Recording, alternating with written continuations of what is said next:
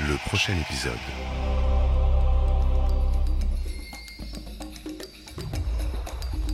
Bonjour à tous. Aujourd'hui, dans le prochain épisode, nous sommes toujours en plein cœur du festival Sérimania qui en est à son sixième jour d'activité frénétique.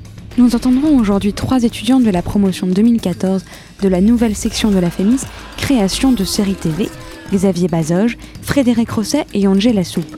À l'occasion de la diffusion vendredi des pilotes de trois projets de leur promotion, ils nous parleront de leur parcours, de leur projet d'écriture, de leur vision de la fiction télévisuelle française et de l'avenir de la télévision face au web. Alors euh, moi je m'appelle Frédéric Rosset. Euh, avant d'entrer dans cette formation à la FEMIS, euh, j'ai fait différentes choses. J'ai bossé euh, surtout en tant que régisseur et euh, un peu repéreur euh, au cinéma. Euh, je faisais du montage en télévision et j'écrivais une, euh, j'étais scénariste pour une bande dessinée pour enfants. Xavier Bazoge, euh, moi j'avais autoproduit et réalisé une web série qui s'appelle Boxer Boxer, qui est toujours sur internet. Et depuis j'ai monté ma boîte de prod qui s'appelle Bête et Méchant. Et, euh, et voilà, je- j'essaye de faire mes propres séries. Alors moi je m'appelle Angela Soupe et euh, j'ai écrit les- la web série Les Textes d'Alice. Avant d'entrer euh, dans la formation de création de séries télé de la j'ai été journaliste télé. Bon, et sinon, euh, sexuellement, ça se passe comment? Juste dingue. Euh, Genre, il te met ta race, hein? Non, tu sais pas du tout, il est pas comme ça. C'est-à-dire? Non, il est, il est sensible, tu vois, con- connecté. euh. Mais Je comprends pas. Il arrive à jouir sans que je le touche. Arrête. Faites l'amour en Bluetooth? Ma série s'appelle Irresponsable, c'est une comédie au format 26 minutes.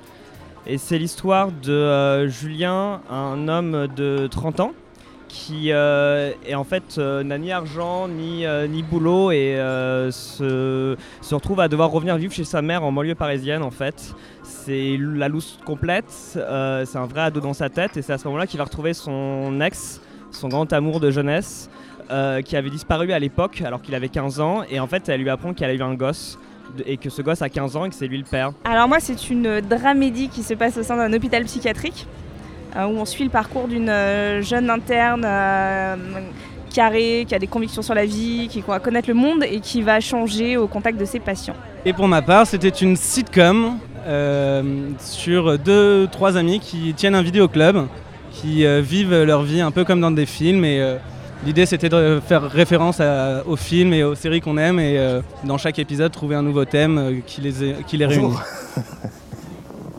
Je suis Ignace Renato Previously de l'illustre famille des Previously. Ravi de vous rencontrer. C'est moi qui suis chargé de vous répéter ce qui s'est passé dans l'épisode précédent. Alors allons-y. Euh, alors le fait que la FEMIS ait créé une section série télé, je crois que c'était un signal assez fort et ça a été conçu comme tel, comme un symbole, euh, où vraiment c'était une sorte d'anoblissement de la série en France. Euh, et le fait de sortir de la FEMIS, euh, nous, nous légitime fortement sur, sur ce marché. On est en France en train de chercher une solution à- au problème de la fiction française et tout ça. Et, je pense que justement, c'est en multipliant ces actes-là, en légitimant euh, euh, la partie artistique de la série et pas juste euh, euh, ce qui permet de, de trouver du temps entre les pubs et, euh, et du cerveau disponible.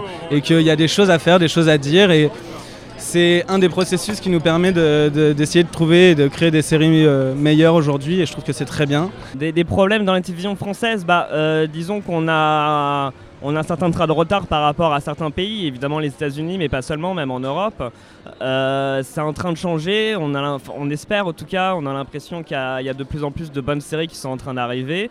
Moi, je pense clairement que la notion de série va s'éloigner enfin, de la notion de diffusion de télé, que, chaque série va devenir une sorte de média indépendant et on peut imaginer dans l'avenir des, des applis, euh, enfin que pour regarder une série, on va télécharger l'appli euh, en rapport avec cette série et qu'on va de plus en plus s'éloigner de, la dépendance des chaînes euh, et que donc venir de la web série c'est une force parce qu'on a eu l'habitude de, créer notre propre audience. Alors moi je suis persuadé que sur le long terme, la télévision ce serait le web tout simplement. Euh, quand est-ce que ça va arriver, je ne sais pas.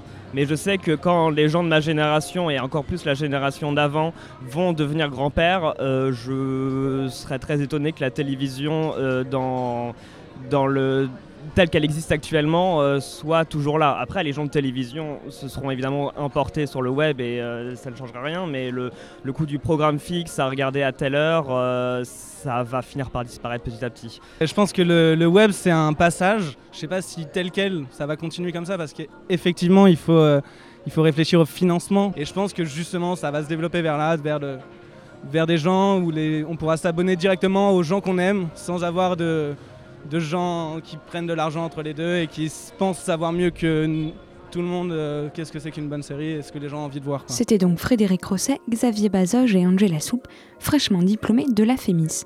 Vous pourrez retrouver le podcast sur radiocampusparis.org et demain, dans le prochain épisode du prochain épisode spécial Série Mania, nous écouterons à 18h30 Piff Burns pour nous parler de sa série Follow the Money. Le prochain épisode.